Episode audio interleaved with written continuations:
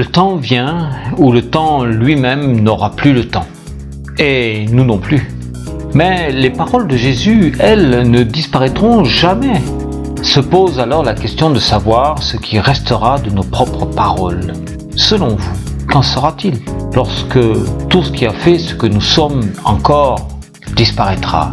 Et même si l'on était capable de connaître avec certitude la date et l'heure du retour du Christ, dans l'intervalle, lequel d'entre nous peut prétendre que ces paroles lui survivront oui, je sais, dans cet instant, vous vous dites sûrement que j'ai oublié que les réseaux sociaux et les médias de tout poil enregistrent tout et n'importe quoi.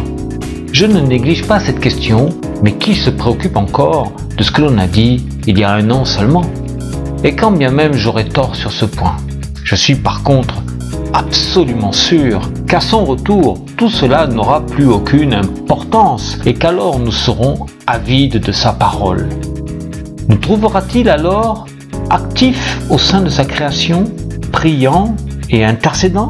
Vous demandez certainement pourquoi priant et intercédant alors que le Christ est revenu. Eh bien, ce n'est pas le moment en lui-même qui est important, mais la persévérance et la continuité de l'action. Car à propos de ce fameux moment, il nous est dit que tout le monde l'ignore et que seul le Père le connaît. Vous comprendrez alors que la prière, qu'elle soit de pénitence, de regret, de contrition, de remerciement, de demande, de louange ou encore d'intercession, sans être exhaustif, est indispensable. Car puisqu'elles sont entendues par Dieu, elles font alors partie de ces paroles qui ne disparaissent jamais. Je reprends alors volontiers les mots de Dietrich Bonhoeffer qui déclara La prière ne remplace pas l'action, mais c'est une action que rien ne remplace.